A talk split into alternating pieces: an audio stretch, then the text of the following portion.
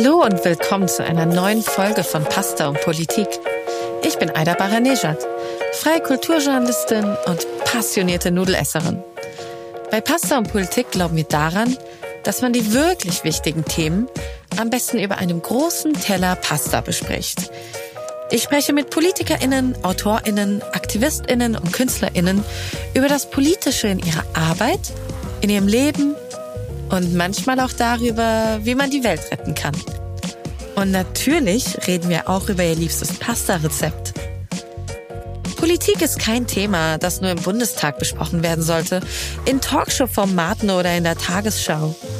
Es gehört an den Küchentisch, in unser Leben und in unseren Alltag. Schließlich wird all das auch jeden Tag von politischen Entscheidungen oder auch Nichtentscheidungen geprägt. Diese Woche hatte ich nicht nur eine spannende Gäste, nein, es ist auch eine Person, die ich eine Freundin nennen darf. Miriam Davutwandi kam nämlich zum Essen vorbei.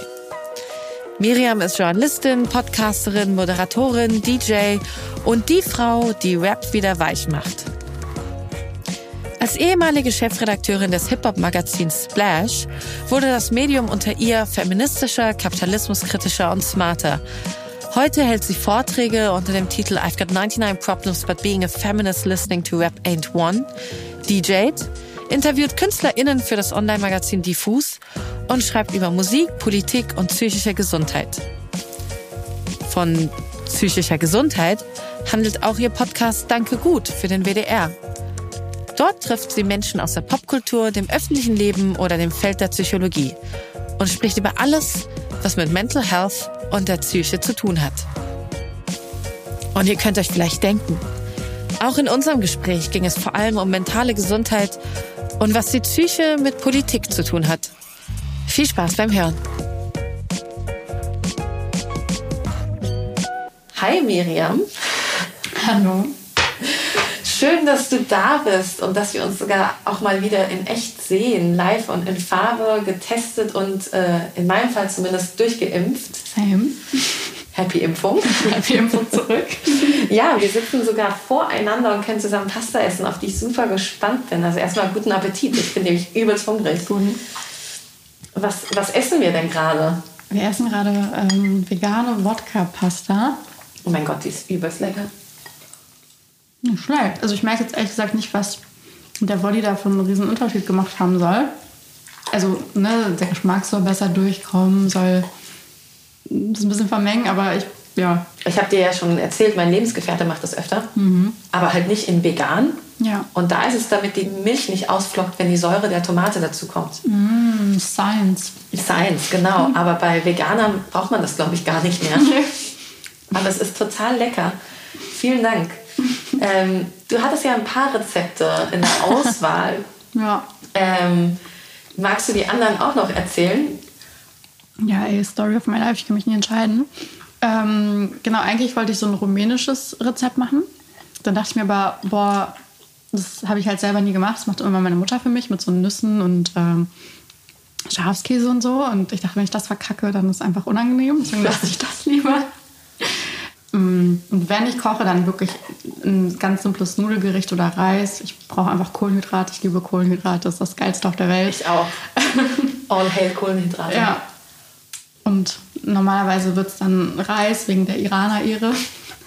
Und auch da kommt natürlich auch im Alltag Safran rein, aber sonst halt nichts dazu. Ich esse halt wirklich einfach nur so Safranreis mit bisschen Salz und vielleicht noch ein bisschen Öl. Das darf man eigentlich auch keinem erzählen, aber aber kannst du das so richtig persisch kochen? Weil ich kann das zum Beispiel nicht. Das ist die große Schande meines Lebens. Ja, es geht. Also ich habe einen Reiskocher, der kriegt das selber ganz gut hin.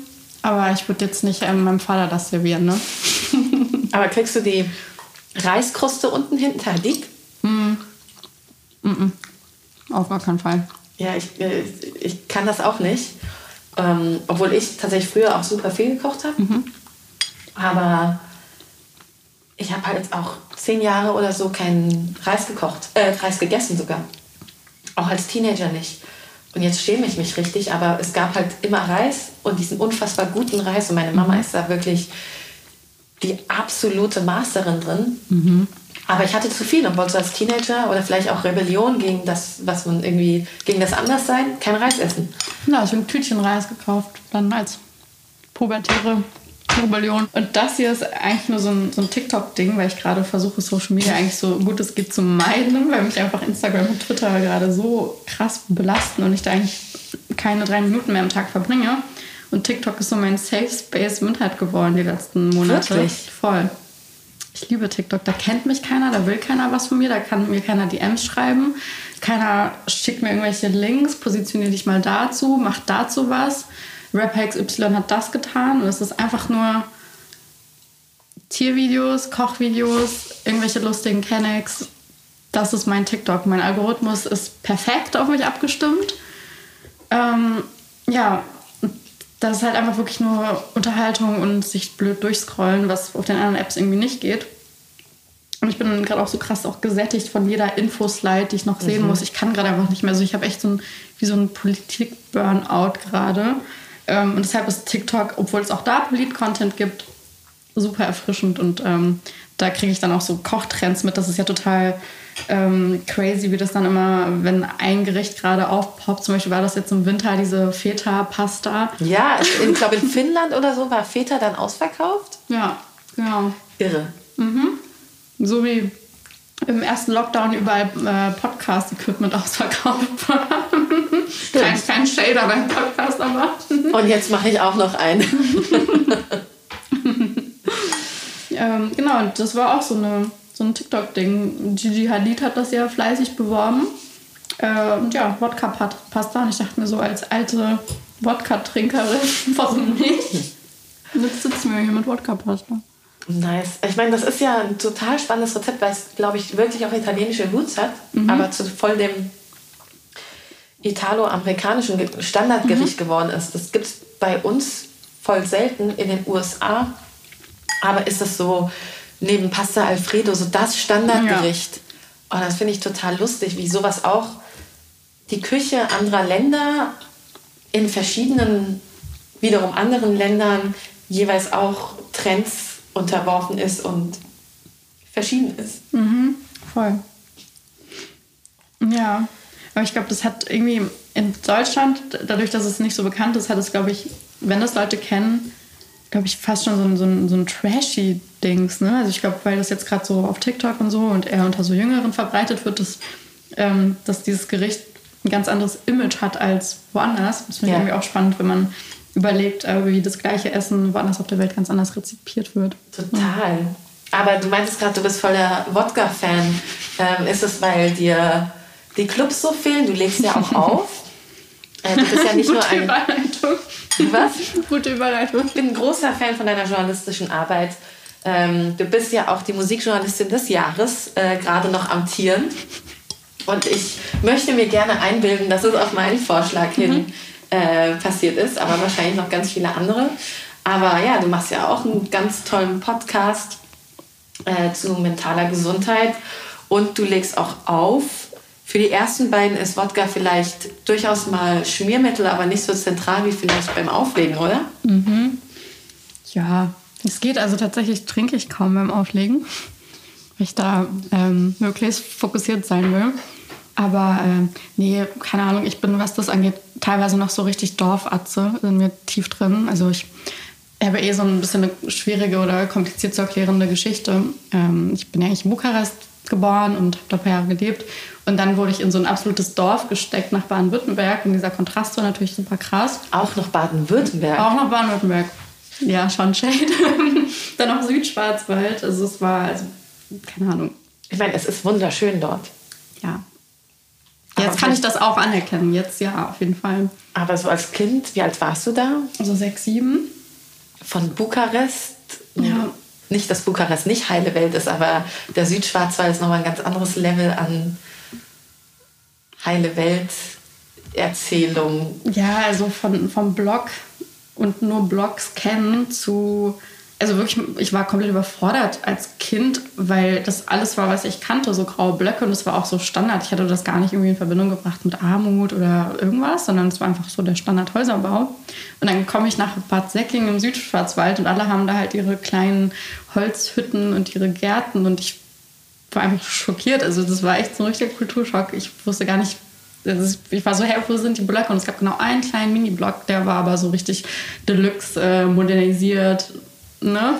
Und das hat mich richtig überfordert. Ich habe dann die ganze Zeit meine Eltern gefragt, ob wir bitte in sowas ziehen können, weil ich das so gewohnt war, in einem Block zu wohnen.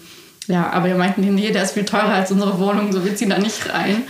Ähm, ja, aber genau, ich habe halt sehr lange Zeit so im, in der Kleinstadt, im Dorf verbracht und irgendwo steckt das in einem dann trotzdem drin. Also so sehr ich irgendwie ähm, auch in Berlin mich sehr heimisch fühle und sehr Großstadtkind bin, bin ich aber auch Dorfkind. Ne? Und ich habe dann mit den Fußballatzen halt gesoffen, weil man nicht viel machen konnte. Und deshalb immer, wenn ich irgendwie eine Flasche Body sehe, denke ich so, hey, Fußball, saufeln. und das kriege ich halt aus mir auch, glaube ich, nicht mehr raus. Wie kam es denn, dass du im Südschwarzwald gelandet bist? Also warum sind deine Eltern von Bukarest ähm, nach Deutschland gezogen? Mhm. Boah, ich glaube, die Geschichte ist zu komplex ähm, für den Podcast. Aber so kurz zusammengefasst, äh, mein Vater ist ähm, geflüchtet aus dem Iran aus politischen Gründen, wie viele Iraner, die hier sind. Und ähm, hat meine Mutter aber ähm, auf seiner Route in Rumänien kennengelernt. Mm. Das klingt nach einer krassen Liebesgeschichte. Jein. Sorry. nicht so romantisch. Ähm, also doch schon. Meine Mutter hat damals im Krankenhaus gearbeitet und mein Vater wurde krank. Mm, der hat ein paar Monate in Rumänien verbracht und ist dann bei ihr gelandet. So. Und ähm, die haben sich dann sofort gut verstanden und auch äh, verliebt. Also an sich schon romantisch, aber es war auch so ein bisschen so ein Ding von, meine Mutter war schon über 40 und war so, naja, ich hätte schon gern noch ein Kind, komm, lass doch mal eins machen. Musste ich auch nie wieder melden.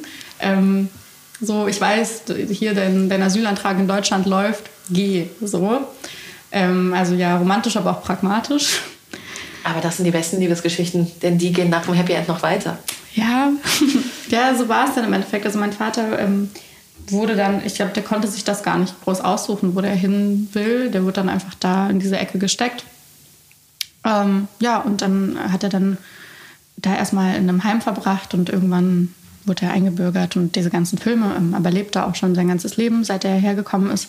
Und ähm, ja, das war immer wieder so eine Diskussion. Also meine Eltern haben weiterhin Kontakt gehalten, wir jetzt rüberziehen sollen oder nicht. Aber eigentlich hatten meine Mutter und ich, ähm, obwohl sie alleinerziehend war und so weiter, ein gutes Leben. Also uns ging es gut in Bukarest, wir hatten da all unsere Freunde. Klar, sie hat viel gearbeitet und äh, es war schwierig, aber für mich war das so ein riesen Abenteuerspielplatz. Und auch dieser Block, in dem ich gelebt habe, das hatte halt so ein riesen Gemeinschaftsgefühl. Also ich, dadurch, dass ich eben alleinerziehend war und man mich nicht jeden Tag mit ins Krankenhaus schleppen konnte, habe ich jeden Tag bei jemand anderem gechillt. Und ich kann auch bis heute so hinter jeder Tür, ist für mich wie so ein riesiges offenes Puppenhaus. Ich weiß ganz genau, wer wohnt im ersten, wer im fünften, wer im zehnten Stock. Und ich habe da bei Nachbarn die ganze Zeit meine Zeit verbracht. Und deshalb war das für mich irgendwas total Schönes. Und ähm, ja, meine Eltern haben aber dann beschlossen, naja, doch, ist wahrscheinlich doch besser für sie, wenn sie erstmal beide Elternteile hat, plus Deutschland, hier ist ja alles besser. Lass mal umziehen. So, und dann ist sie quasi hinterhergezogen nach Bad Säcking. Ja. Gerade als wir das Essen vorbereitet haben, hast du ja Sprachis mit deiner Mutter mhm. hin und her geschickt und etwas erwähnt, was ich noch nicht wusste, und zwar, dass deine Mutter Psychologie studiert hat. Mhm. Ähm, also hat sie da auch in einer ähm, im Mental Health Bereich im Krankenhaus gearbeitet oder als Ärztin, Krankenschwester? Ja, sie war, ich glaube, den Begriff gibt es gar nicht, irgendwie so sowas zwischen Assistenz, Ärztin und Krankenschwester. Den Begriff gibt es irgendwie gar nicht in Deutschland oder die Position. Ähm, sowas hat sie gemacht und zwangsläufig. Also meine Mutter wollte Psychologie studieren und wollte in der Richtung irgendwas machen. Ähm, das ging aber nicht, weil äh, sie ja im kommunistischen Rumänien aufgewachsen ist. Und als sie ihr Studium angehen wollte, hieß es, nee, äh, wir haben keine Behinderten, wir haben keine Menschen mit psychischen Krankheiten, äh, wir brauchen keine Sozialarbeiter, wir brauchen keine Psychologen, sowas gibt es einfach bei uns nicht. Und dann wurde das Fach abgeschafft? So ungefähr. Also es gab wohl schon noch Psychologie-Studien, aber mehr so ja, also Leute haben Psychologie studiert, aber wurden dann trotzdem im medizinischen Bereich gesteckt. Also bei ihr war es auch so ähnlich. Ich glaube, sie hat dann ein, zwei Semester was gemacht. Ähm, dann wurden die aber schnell umgeschult, alle in, ja, macht mal lieber irgendwie Krankenschwester, Assistenzarzt und so weiter. Ähm, genau, was mit den Leuten dann tatsächlich auch passiert ist, die Behinderungen hatten, psychisch krank waren und so weiter, äh, ist bis heute so ein bisschen ein offenes Geheimnis. Deswegen, ähm, genau, ja, konnte sie das auf jeden Fall nicht fortführen. Und das war auch lange Zeit, äh, ich glaube generell im Ostblock, aber auch vor allem in Rumänien auch so ein großes Tabuthema, dass man über solche Themen auch nicht gesprochen hat, gerade vor der Angst, was denn passiert, wenn das jemanden betrifft, den man kennt oder einen selbst. Ja, deshalb ist das Thema bei uns immer auch so ein bisschen ähm, ja, angespannt fast schon. Also ich glaube, für sie bestimmt auch schwer, dass ihre Tochter dann selber dann ein paar Jahre später ankommt mit, ah, ich bin depressiv und ich erzähle in der Öffentlichkeit davon. Ähm, das macht mit meiner Mutter bestimmt auch ganz viel. Und bestimmt ist es auch so ein Ding von, also warum ich mich auch dafür interessiert habe, hängt bestimmt auch damit zusammen, weil sie super viel davon erzählt hat und ich das spannend fand und gerne mehr wissen wollte. Aber ähm, sie einfach ab einem bestimmten Punkt nicht mehr erzählen konnte, weil es ihr eben verboten wurde, sich weiter zu informieren. Und ähm, ich glaube bestimmt, dass es bei mir so ein Ding ist von, ich würde da gerne ansetzen und würde gerne das, was sie nicht lernen konnte, lernen. Ähm, du hast ja gerade schon erwähnt, dass du ähm, selber persönlich betroffen bist und aber auch öffentlich drüber sprichst in deinem wirklich, wirklich, wirklich tollen Podcast. Danke. Ähm, ich bin ja sowieso ein Fan von dir und der Podcast ist wirklich sehr impressive. Ich fange mal beim Titel an, weil ich finde ihn einfach so klasse. Er heißt Danke gut. Ähm, woher kommt der Titel und, und wie hast du das Ganze entwickelt? Alle denken immer, dass der Titel von 1-2 kommt, wegen Rap, weil die ja auch Danke gut als Song haben. Ähm, ehrlich gesagt nicht. Sorry, Dandemann. Ich war nicht die Inspiration. er kann das vielleicht wegstecken. ich glaube auch. Ähm, ja, das war eigentlich so ein spontaner Einfall von, ja, also, also die Idee war super spontan, aber die Idee dahinter ähm, ist, glaube ich, ein bisschen selbsterklärend. Das ist ja die Antwort auf die Frage, wie es einem geht und ist so die Standardantwort. Und genau das will der Podcast ja, dass man nicht mehr standardmäßig darauf antwortet, sondern dass wir uns mehr mit unserem Gemüt und damit einhergehend auch mit unserer Psyche befassen. Äh, genau, und wie das Ganze so entwickelt wurde, eigentlich habe ich die Idee schon so vor fünf, sechs Jahren gehabt. Ich wollte das schon immer gern machen, weil ich das jedes Mal, wenn dann mal Leute in der Öffentlichkeit darüber gesprochen haben, super interessant fand. Aber es waren immer nur so drei Minuten, dann wurden die irgendwie abgewürgt. Oder ich fand den Umgang damit irgendwie so weird. Also ich habe früher ganz viel so tough und exklusiv und so ein Kram geguckt und ähm, fand das damals schon krass, dass dann beispielsweise eine Jenny Elvers, die dann alkoholkrank war, dahingestellt wurde und sie wollte ja darüber reden, sie sitzt dann da, aber dann wird total abfällig mit den Leuten umgegangen und dann wird das alles so geklickbaitet und so voll aufgebauscht und ich habe das als Kind schon irgendwie nicht verstanden, so hä, lass die doch einfach mal erzählen. Und deshalb war das für mich irgendwie so ganz natürlich äh, dass ich irgendwie dazu mal was machen möchte. Mm, ja, und dass das Format Podcast dann passt, war, glaube ich, auch ziemlich schnell klar, weil klar, man, man kommt sich da einfach viel in einem viel persönlichen Namen, viel, Rahmen viel näher, als wenn da jetzt tausend Kameras draufschauen und man noch Angst haben muss, irgendwie blöd auszusehen dabei oder was auch immer. Und äh, ja, dann habe ich das irgendwann mal so zu Papier gebracht. Aber es war ein Struggle, echt jahrelang den irgendwo unterzubekommen. Ich meine, das ist ja auch einfach immer noch ein totales Tabuthema in Deutschland, mentale Gesundheit oder mhm. es fängt schon beim Begriff an, ne? Es gibt so viele Begriffe, aber keinen feststehenden. Sagen wir seelische Gesundheit, sagen mhm. wir mentale Gesundheit, sagen wir psychische Gesundheit, sagen wir geistige Gesundheit. Mhm. Und jeder ist so ein bisschen anders. Und ich habe mal eine Psychologin gefragt und sie meinte, sie benutzt keinen der Begriffe, und jeder ist für sie anders konnotiert. Zum Beispiel seelische Gesundheit, wenn das so jemand sagt. Biblisch, christlich. Genau, hm. dann ist es für sie gleich jemand Religiöses. Ja. Und ich meine, nicht mal einen feststehenden Begriff zu haben, macht ja etwas mit einer Debatte. Mhm, voll. Ähm, und dann hast du ihn aber irgendwann unterbekommen und dann gleich beim öffentlich-rechtlichen. Mhm. Ja, ich dachte so, ey Leute, das ist im Endeffekt euer Bildungsauftrag und das gehört dazu. Also über dieses Thema aufzuklären gehört für mich genauso zum Bildungs zum öffentlich-rechtlichen Bildungsauftrag wie, keine Ahnung, über Politik aufzuklären, weil Überleitung. Mental Health ist ein politisches Thema. Ja, ich meine, ich habe das ja auch mir aufgeschrieben als Frage, aber ganz ehrlich ist für mich keine Frage, sondern eher ein Statement. Aber ich frage dich trotzdem, ist für dich die Psyche politisch? Ja, mega, total. Mm, da gibt es so viele Aspekte. Wo, wo fange ich an? Mm, einmal natürlich die Frage nach dem, Warum werden Menschen psychisch krank? Klar, es gibt dann ganz logische körperliche Erklärungen, wenn dann irgendwie irgendwelche Botenstoffe durcheinander kommen. Man kennt ja immer diese Jokes mit, haha, mir mangelt es an äh, Serotonin und so. Klar, das kann sein, dass irgendwelche Neurotransmitter dann nicht mehr ganz ähm, Gleichgewicht sind und so weiter. Kann sein. Aber wir wissen ja mittlerweile auch, dass es trotzdem psychosoziale Gründe haben kann, warum Menschen an Depressionen oder anderen ähm, Krankheiten erkranken. Auch das Wort Krankheit ist immer so, dass, ähm, ich sage das zwar immer so, aber auch das ist eigentlich, finde ich, gilt es auch voll zu hinterfragen, ob man wirklich psychisch krank sagen will. Meine Therapeutin zum Beispiel hat sich geweigert, das zu sagen.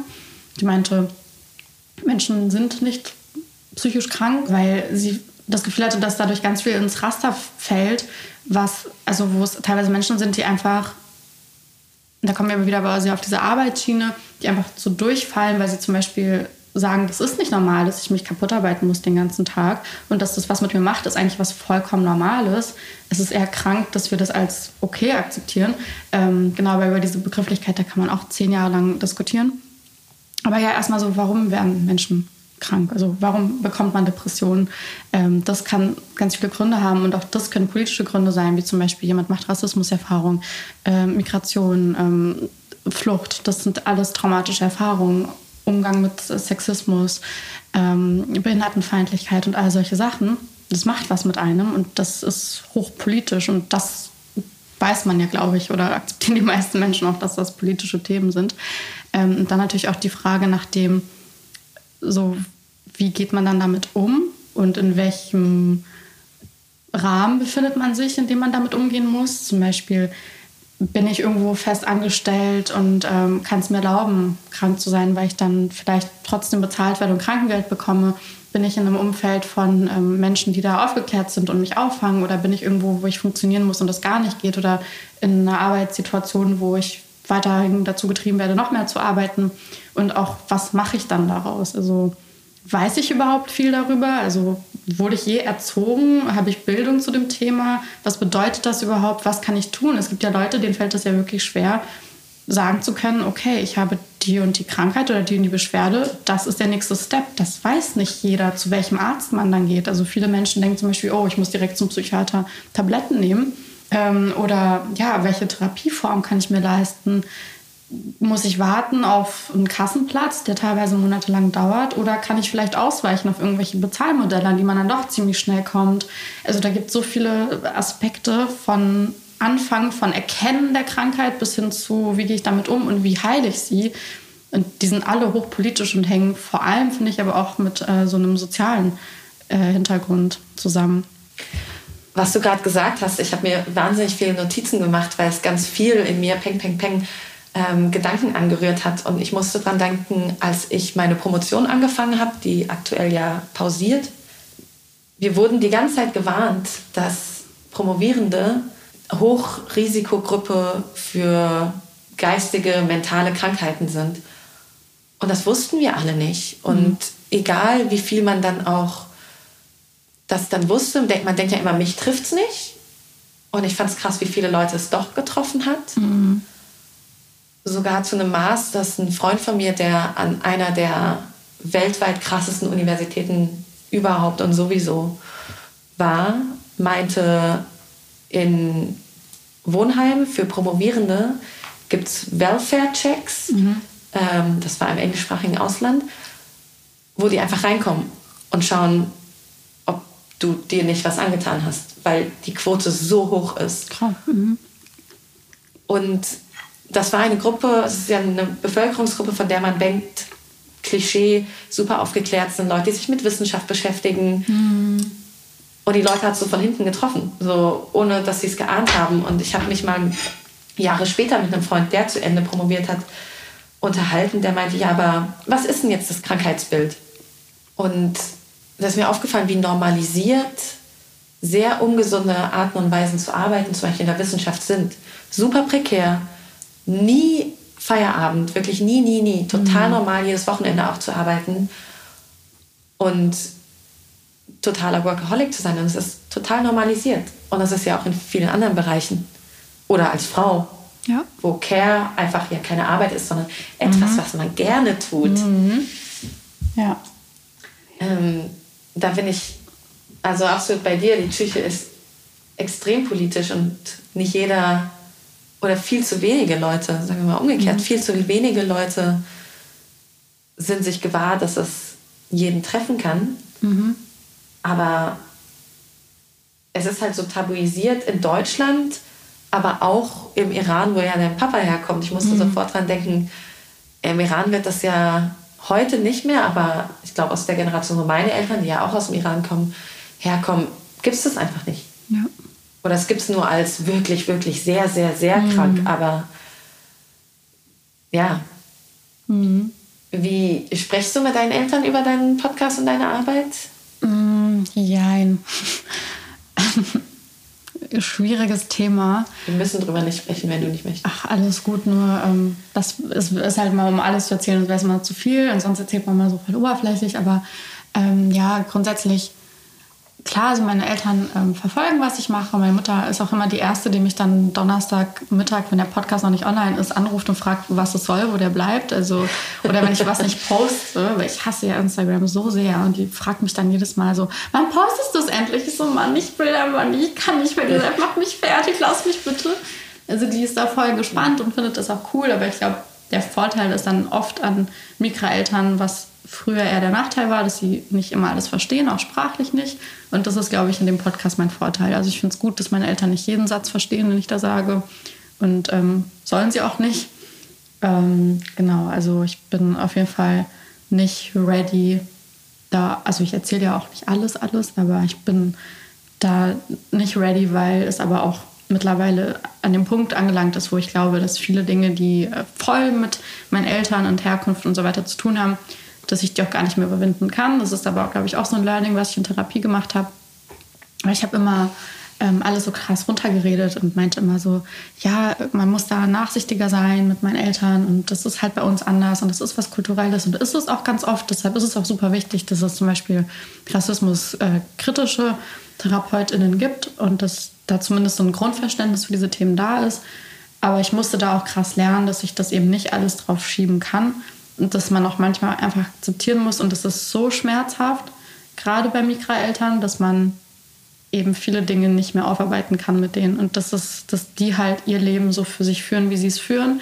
Und dass die jetzt in ihrem hohen Alter keine Therapie mehr machen werden und dass manche Dinge bleiben, wie sie sind. Und auch dass der eigene Umgang damit das ist ja das, womit man arbeiten kann und was es mit einem macht und ähm, wie man darauf reagiert. Aber dass man auch das wahrscheinlich nie so richtig 100% lernen kann. Also so viel Therapie ich gemacht habe, es gibt trotzdem immer noch die gleichen Sachen, wo ich mich dann, wo ich dann ausraste, weil mich irgendwas bei meinen Eltern nervt. Ähm, und das sind dann Muster, die dann jetzt irgendwie auch schon seit Jahrzehnten bestehen.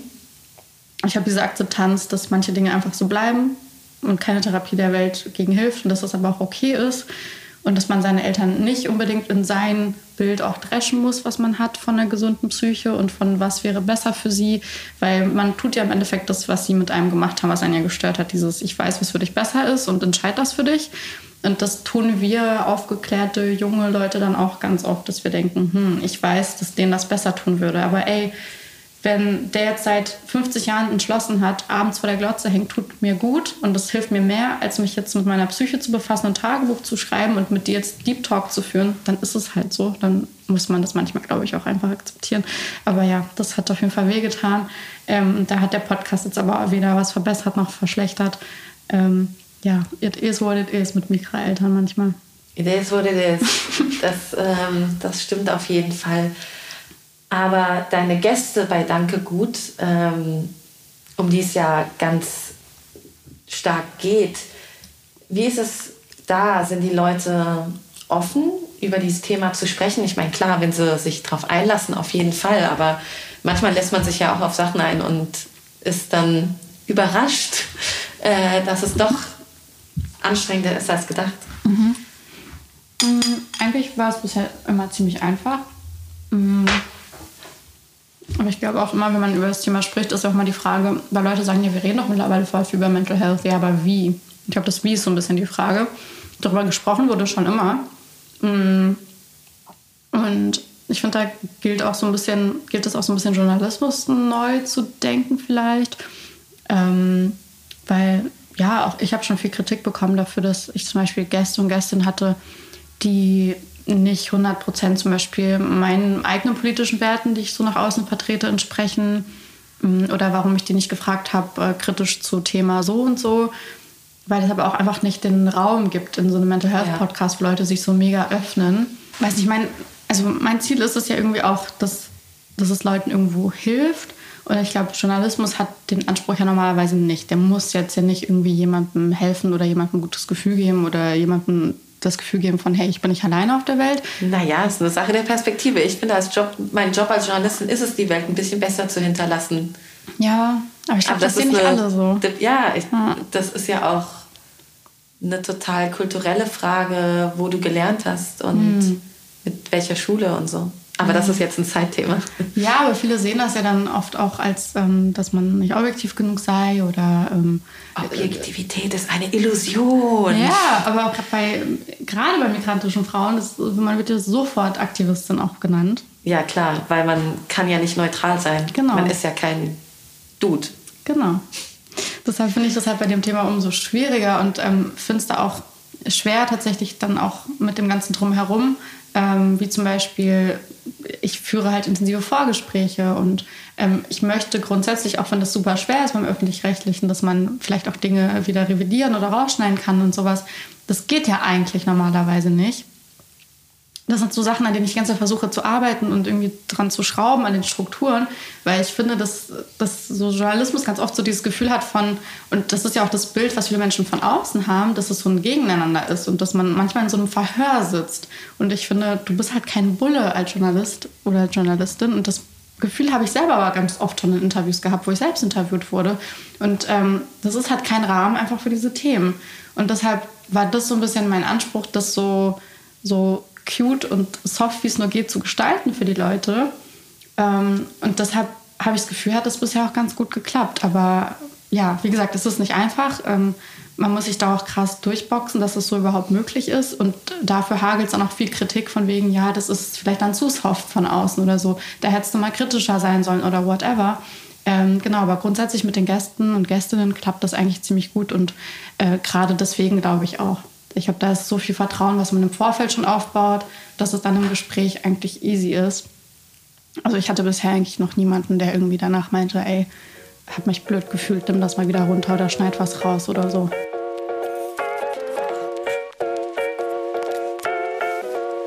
Unser Partner für diese Folge von Pasta und Politik ist Bookbeat.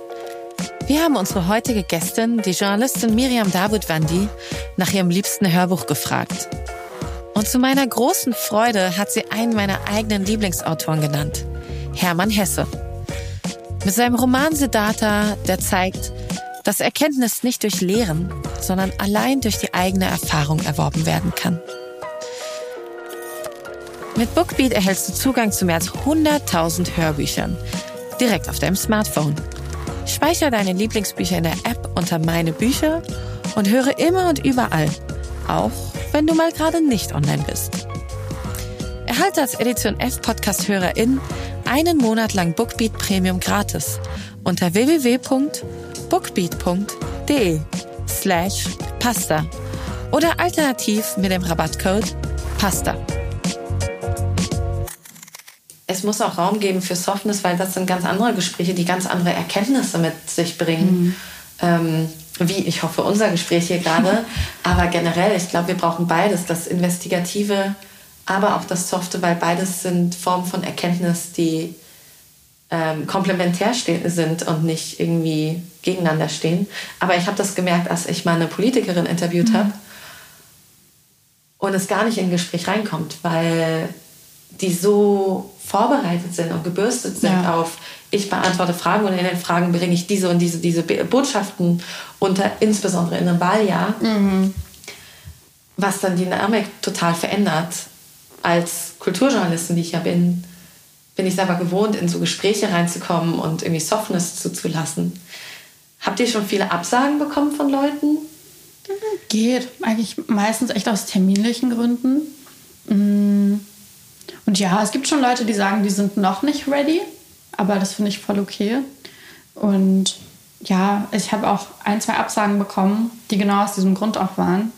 Und das fand ich, waren aber, es klingt so kacke, weil es war ja eine Absage. Und es tut mir voll leid, dass es der Person schlecht geht, aber es war für mich die beste Absage, die ich je bekommen habe, als jemand geschrieben hat, sorry, aber ich bin psychisch so im Arsch, ich kann jetzt gar keinen Podcast machen, schon gar nicht, wo ich über meine Psyche rede, aber dass mir jemand das schreibt in einer Mail, hochoffiziell sogar noch die Pressestelle dieser Person, das hat mir so imponiert und das ist ja irgendwie genau das, was ich auch erreichen will mit diesem Podcast, dass man einfach so offen darüber redet, dass man auch einfach sagen kann, ich sage ab wegen meiner Psyche und das ist normal. Mhm. So wie ich auch sonst sagen würde, yo, ich sage ab, weil ich gerade erkältet bin. Ähm, genau. Also ja, es gibt Absagen, aber halten sich in Grenzen und sind voll okay. aber um kurz mal zurückzugehen ähm, oder auf eine Metaebene zu gehen, woran meinst du, hakt es im Diskurs zu mentaler, psychischer, seelischer, welchen mhm. Begriff wir auch immer benutzen, äh, Gesundheit in Deutschland? Hat sich in den letzten Jahren was getan oder ist einfach alles schlimmer? Mm. es geht. Also ob es schlimmer geworden ist, weiß ich nicht. Also ich glaube, das ist gerade eh voll schwer zu sagen, weil wir in dieser Pandemie leben, wo es gerade allen irgendwie schlecht geht. Deshalb bin ich ja gerade selber in so einem Modus, wo es mir voll schwer fällt, das zu abstrahieren und irgendwie eine schlaue Analyse zuzugeben. Aber ähm, ich glaube, es fehlt, und das zeigt sich wieder in der Pandemie, vor allem an Prävention. Also wir reden die ganze Zeit über Psyche und wir reden auch darüber, was man dann dagegen machen kann, aber keiner spricht über Prävention. Ähm, und wie verhindern wir überhaupt, dass es so vielen Menschen so schlecht geht? Wir haben fünf Millionen Menschen, die an Depressionen erkranken in Deutschland. Warum sind das so viele? Wie, wie passiert das? Das kann doch nicht fünf Millionen Menschen, von denen wir es wissen. Ja, von denen wir es wissen, genau. Kann doch nicht sein, dass die alle einfach äh, Probleme mit ihren Neurotransmittern alle haben. So, das, steckt doch mehr dahinter. Und da passiert dann ganz viel, was so kurativ ist. Dann gibt es dann auch so tolle Woke-Unternehmen, die dann irgendwelche Achtsamkeitskurse hinstellen. Ähm, dass es jetzt, weiß ich nicht, tausend Millionen Apps gibt, die man machen kann. Und ähm, ne, auch irgendwelche Gummibärchen mit irgendwelchen Vitaminen, die gut für die Nerven sein sollen. Es gibt mittlerweile so viel, was man dagegen tun kann. Ähm, oder Self-Care wird ja auch ganz groß geschrieben jetzt mittlerweile. Aber es wird selten hinterfragt, warum es überhaupt so weit kommt und wie wir das verhindern können, dass Menschen das passiert. Und wie gesagt, ich möchte gar nicht runterreden, dass Menschen ganz persönliche Traumata haben und ähm, ganz persönliche Krankheitsgeschichten haben können. Trotzdem glaube ich, dass auch wenn sich zum Beispiel eine Depression unterschiedlich äußern kann, mh, mm, und unterschiedlich behandelt werden muss und auch das eine individuelle Sache der Äußerung ist, glaube ich, dass die Hintergründe ganz oft trotzdem strukturell und sehr ähnlich sind, warum es überhaupt dazu kommen kann. Und ich glaube deshalb, dass wir zum Beispiel hundertmal mehr äh, Klassenkampf als Achtsamkeitskurse brauchen, wenn es um das Thema Depression geht. Ich glaube, das hat super viel mit unserem Arbeitsethos äh, zu tun und ähm, ja, ich finde, es gilt eher zu unterfragen, auch eben um auf das Thema ähm, Arbeit zurückzukommen und Achtsamkeitskurs auf Arbeit. Ja gut, dann äh, bietest du das deinen Leuten halt an, aber wie wäre es, wenn du denen einen Tag weniger Arbeit anbieten könntest? Also da gab es ja gerade eine Studie in, genau, in Island, ja. äh, die plötzlich gemerkt haben, huch, mit einer Vier-Tage-Woche ja. sind die Leute besser drauf, gesünder und sie schaffen mehr. Hm, ja. Wie kann das sein? Ja, gerade so Achtsamkeitsworkshops und so. Ich finde das teilweise ganz absurd, weil dann verbringst du ja noch mehr Zeit auf Arbeit, anstatt zu sagen, okay, wir arbeiten jetzt produktiver in weniger Zeit, wo wir einfach nicht rumdatteln mhm. und Meetings endlos haben, die keine Ergebnisse bringen. Ja, voll. Voll. Wie David Graver ja auch sagt, oder Bullshit-Jobs, ähm, über die er schreibt. Mhm. Ähm, ja, ich bin da ganz bei dir und freue mich natürlich, ähm, über den Begriff Klassenkampf, aber klar, wir müssen ganz grundsätzlich, egal ob wir jetzt den Kapitalismus abschaffen wollen oder nicht, ähm, auf welcher Seite wir da stehen, darüber mhm. sprechen, ob es überhaupt Sinn ergibt, wie wir Arbeit und Leben organisieren. Schon allein, weil wenn es Leuten schlecht geht, sind sie ja auch nicht produktiv, selbst ja. wenn du als Hardcore-Kapitalist rangehen willst. Mhm. Aber ich glaube, genau das ist eben das Problem, das dann aber sehr stark und deswegen gibt es ja auch so bestimmte Vorteile gegenüber Therapie, dass Leute ja einfach nur wieder funktionieren sollen für die Wirtschaft. Und deshalb meine ich auch, Prävention ist irgendwie viel wichtiger, als danach zu schauen, nachdem jemand schon kaputt malocht wurde, dann nochmal zu gucken, okay, wie kann ich den wieder so hinbiegen? Weil da ist es am meisten schon so ein, okay, er soll einfach wieder funktionieren. Aber was, wenn man von Anfang an eine Arbeitswelt so gestaltet, dass jeder glücklich und ausgeglichen ist? Und ich meine, Arbeit ist einfach super wichtig. Wir verbringen da so viel Zeit, also wir schlafen und arbeiten eigentlich nur den ganzen Tag. Naja, und Leute wie wir haben ja das Glück auch noch Jobs zu haben, die sehr viel mhm. mit uns selbst zu tun haben. Ich muss ja auch zugeben, ich mag ja meine Arbeit auch. Klar nervt es manchmal, weil es ist Arbeit. Mhm.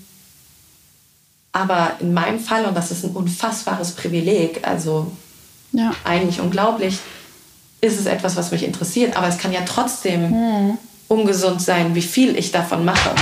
Aber wie können wir denn da hinkommen, mehr über Prävention zu sprechen?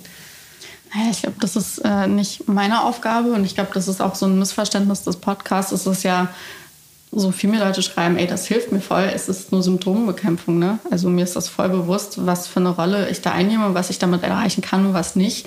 Ähm, es ist super cool, wenn Leute sich aufgefangen fühlen, verstanden fühlen, mir schreiben und so weiter mega schön, aber es ist nicht die Lösung. Also es löst deine Probleme nicht, es ersetzt dir eine Therapie nicht und vor allem ersetzt es nicht das kaputte System, in dem wir leben oder verbessert es nicht.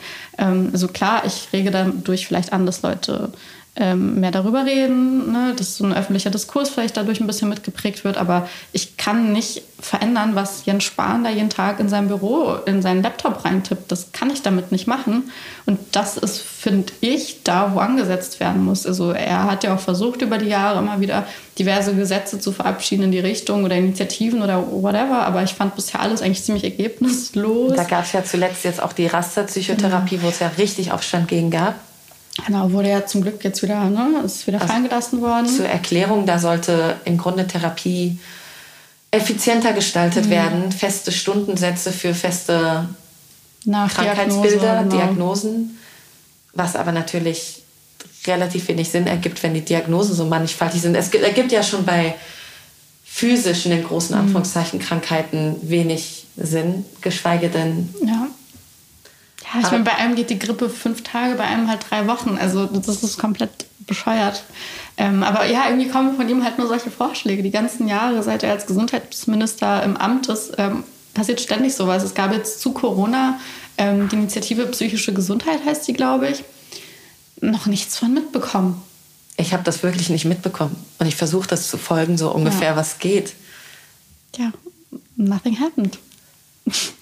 Ja, also ich glaube, das ist ein gesundheitspolitisches Problem, ähm, wo wir nur laut sein können, aber das, das war es dann auch. Also ich sehe die Verantwortung dabei Politik und jetzt nicht beim Einzelnen und auch nicht bei irgendwelchen Leuten, die nur ein Medienprodukt im Endeffekt schaffen. Würdest du ihn einladen zu dir in den Podcast? Mm, ja, doch, schon. schon. Und was würdest du ihn fragen oder was wäre das Thema dann bei ihm? warum, Bro? Warum? nee, klar, ich finde es schon spannend. Also, wenn sich die Möglichkeit ergeben würde, würde ich das schon machen. Ich habe da schon einige Fragen, ähm, gerade zu den Dingen, die eben schieflaufen und warum sie nicht geändert werden können. Also, das, da fühle ich mich dann echt immer wie so die naive 14-Jährige, die dann ins linke Jugendzentrum geht bei diesen Fragen. Sie bleiben offen. Also, ich verstehe nicht, warum es nicht geht. Warum kann man manche Dinge nicht verbessern? Ähm, und deshalb ja, eigentlich gute Idee. Vielleicht mache ich das. Danke. Oh, ich fände das richtig nice. Ich fände es richtig super, wenn du ihn einladen würdest. Ähm, ich hoffe, es klappt. Aber talking about naives Jugendzentrum, jetzt schwenken wir jetzt wieder kurz noch zu einem anderen Thema. Dein Fokus im Journalismus ist ja ein ganz gewisses Musikgenre, der Hip-Hop. Und ähm, ich fand deinen Vortrag, den du ja öfter gehalten hast, großartig. Allein der Titel, äh, ich finde ihn wunderbar provokativ und großartig. I've got 99 problems, but being a feminist and listening to rap ain't one. Worum geht es da und was ist da gemeint? Und ich glaube, wir kommen nicht drum herum, über eine gewisse aktuelle Situation zu sprechen. Müssen wir aber nicht, wenn du es nicht mhm. möchtest.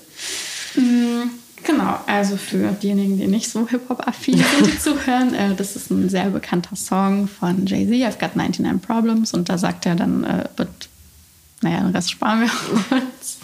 But bitch ain't one. Deswegen ist es umso witziger, weil er das Wort noch benutzt und so. Ähm, genau, und das ist die Referenz. Und da geht es im Endeffekt so um diesen Struggle, den man hat als Frau, die mit Rap aufwächst und der Rap häufig gegeben hat und die da ganz viel Identifikationspotenzial drin sieht, aber absurderweise ausgerechnet da, wo ich mich am meisten mit identifizieren kann, auch am meisten diskriminiert werde irgendwie.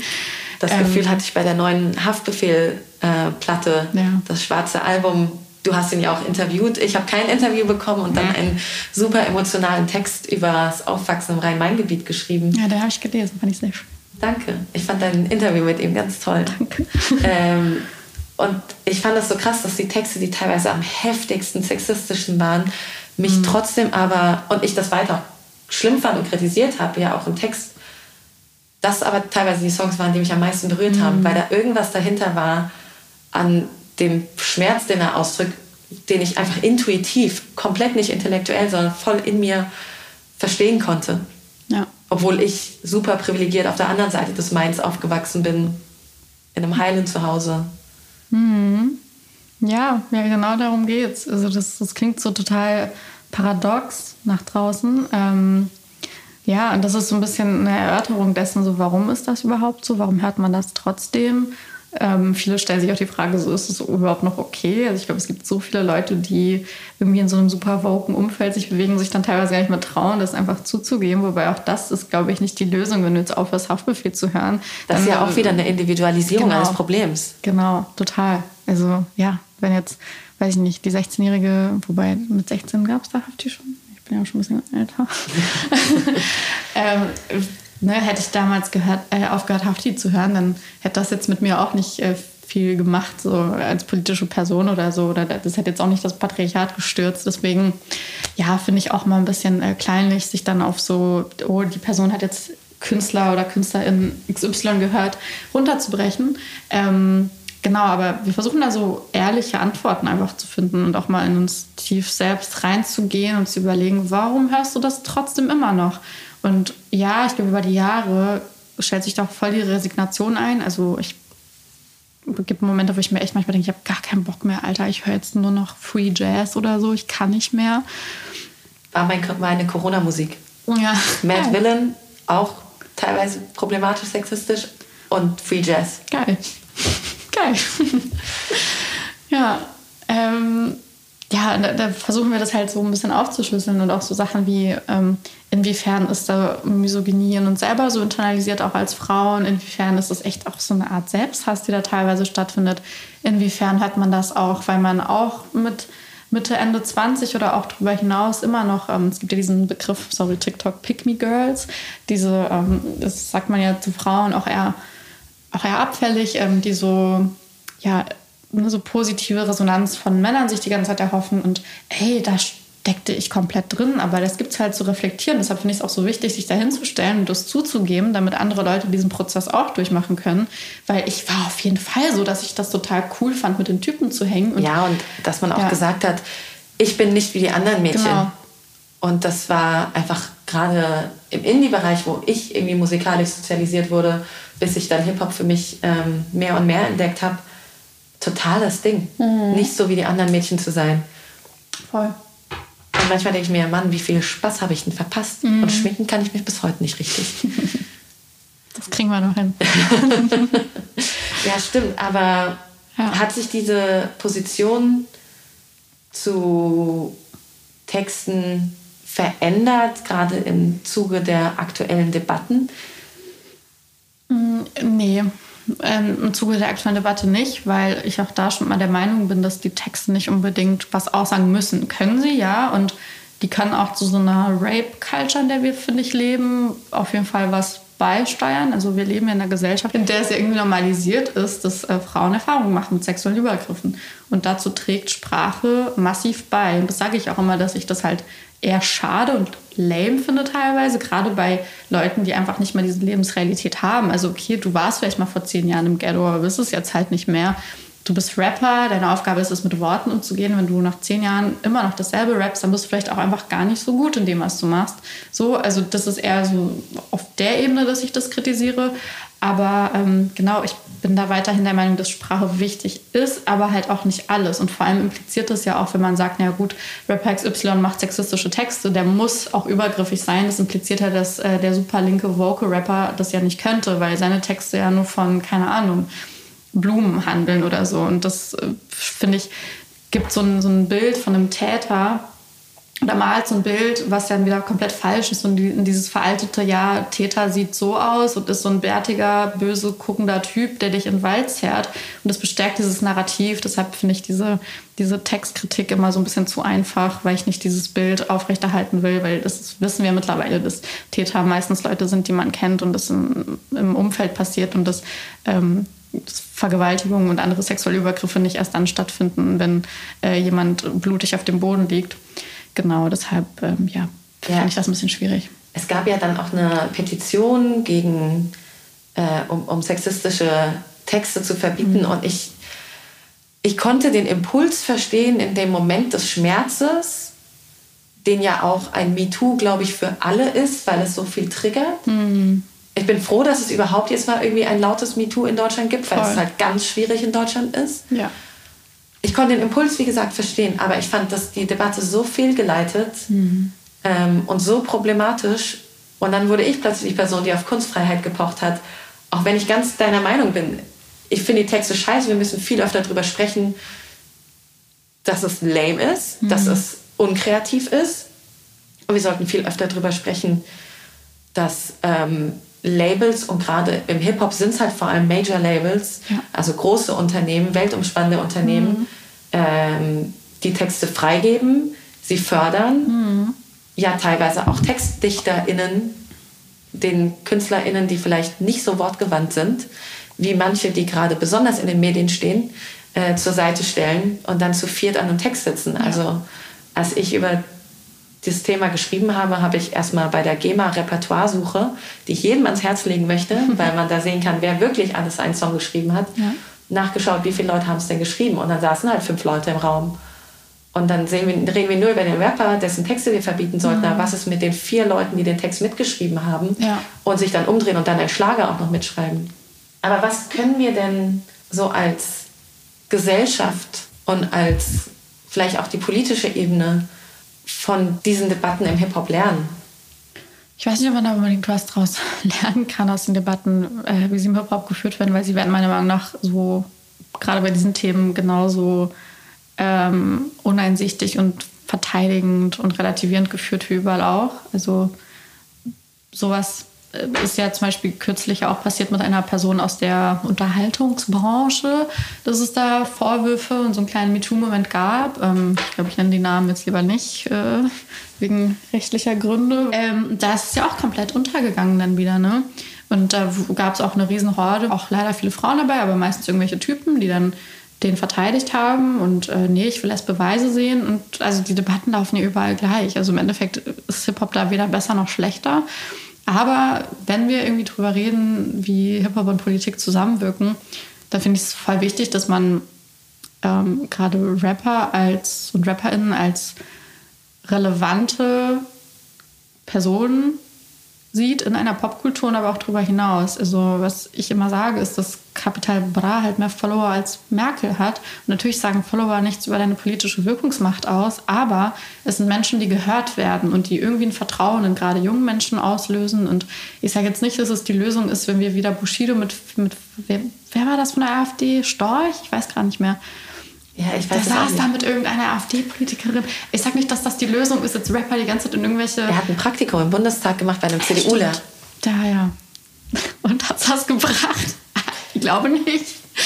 Ja, also ne, ich glaube nicht, dass sowas jetzt die Lösung ist, aber ich glaube schon, dass man diese Person als politisch relevante AkteurInnen trotzdem mehr sehen soll und sich nicht mal so drüber lustig machen soll, weil diese Leute haben Einfluss einfach, haben Einfluss auf junge Leute, auf Heranwachsende und dass man, ähm, wenn man Diskussionen führt, die vielleicht nicht komplett auslässt und vor allem auch die Lebensrealitäten, aus denen diese Personen mal ursprünglich stammten, auch wenn sie es jetzt nicht mehr sind, dass man die halt nicht aus den Augen verliert.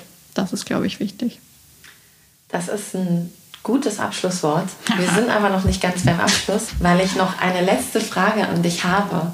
Wir haben jetzt diese wahnsinnig leckere Pasta gegessen. Ich bin echt geflasht, wie gut Pasta mit Cashewcreme schmecken kann. Und mit Body. Und mit Body der aber verkocht ist. Ähm, wenn du mit einer Person aus der Zeitgeschichte, egal ob lebendig oder tot, dich zum Pasta-Treffen, äh, Pasta-Essen treffen könntest, ähm, wer wäre es und Was würdest du kochen, obwohl du gar nicht kochen magst? Hm. Hm. Ich musste gerade spontan, aber ich kenne die nicht namentlich. Kennst du die Seite pa äh, Pasta Grannies? Oh ja, oh mein ich Gott. liebe die so. Bei denen würde ich gerne hingehen, einfach damit, also das sind für die, die es nicht kennen, so ein Insta-Account, ich glaube auch ein YouTube-Channel, wo ähm, italienische Omis handgemachte Pasta zeigen und ein bisschen was erzählen. Und das ist einfach das Entspannendste und Schönste auf der Welt. Es ist so toll. Ich würde mich ganz gerne mit so einer Oma einfach hinsetzen, aber sie müsste mich bekochen und erzählen mir einfach von ihrem Leben. Ähm, ja, schwer. Also, mh, ich könnte jetzt natürlich irgendwas super Schlaues antworten auf diese Frage und irgendeine super relevante Person rauspicken, aber das erste, was mir gerade spontan kommt, ist Mariah Carey. ich weiß auch nicht warum, aber irgendwie, ich feiere sie. Ähm, ich war letztens äh, bei einer Make-up-Artist, die sie mal geschminkt hatte vor zehn Jahren. Und es gibt ja mal diese Erzählung von ihr, dass sie sich immer tragen lässt und laufen so hasst und einfach same. Ich bin genauso faul wie sie. Äh, Deswegen fahre ich nur noch Fahrrad. Hm. Ne, zu anstrengend. und dass sie dann äh, da hingekommen ist und sie meinte, okay, schmink dich jetzt. So, okay, cool, ich schlaf dann mal. Sie hat dann einfach genappt während Oh des Make-ups. oh mein Gott, wie nice. Ja. Und es war okay, aber für die Make-up-Artist, also ich meinte, die war jetzt nicht irgendwie unfreundlich und war so, du machst mal, ich bin der Star, sondern war einfach so, hey, ich teile meine Schlafenszeiten so auf, dass ich einfach in so Momenten schlafen kann, wäre es okay. Und es hat ja trotzdem funktioniert. So, und dann hat sie sie geschminkt, ist sie happy wieder aufgewacht.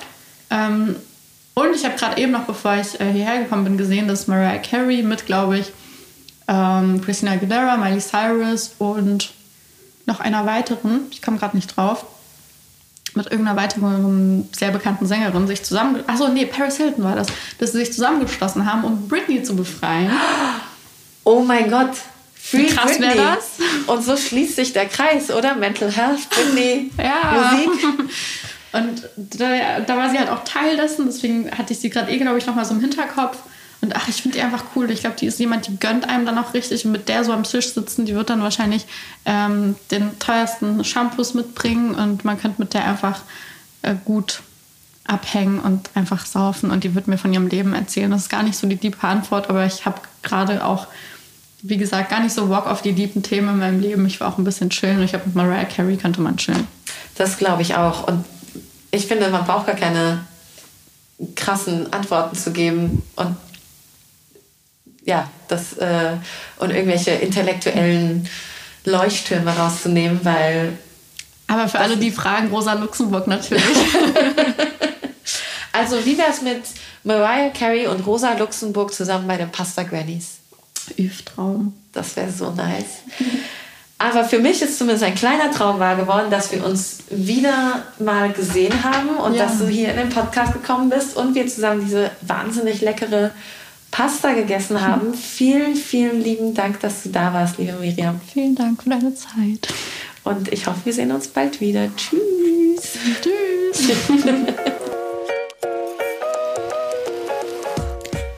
Pasta und Politik ist eine Produktion von Edition F.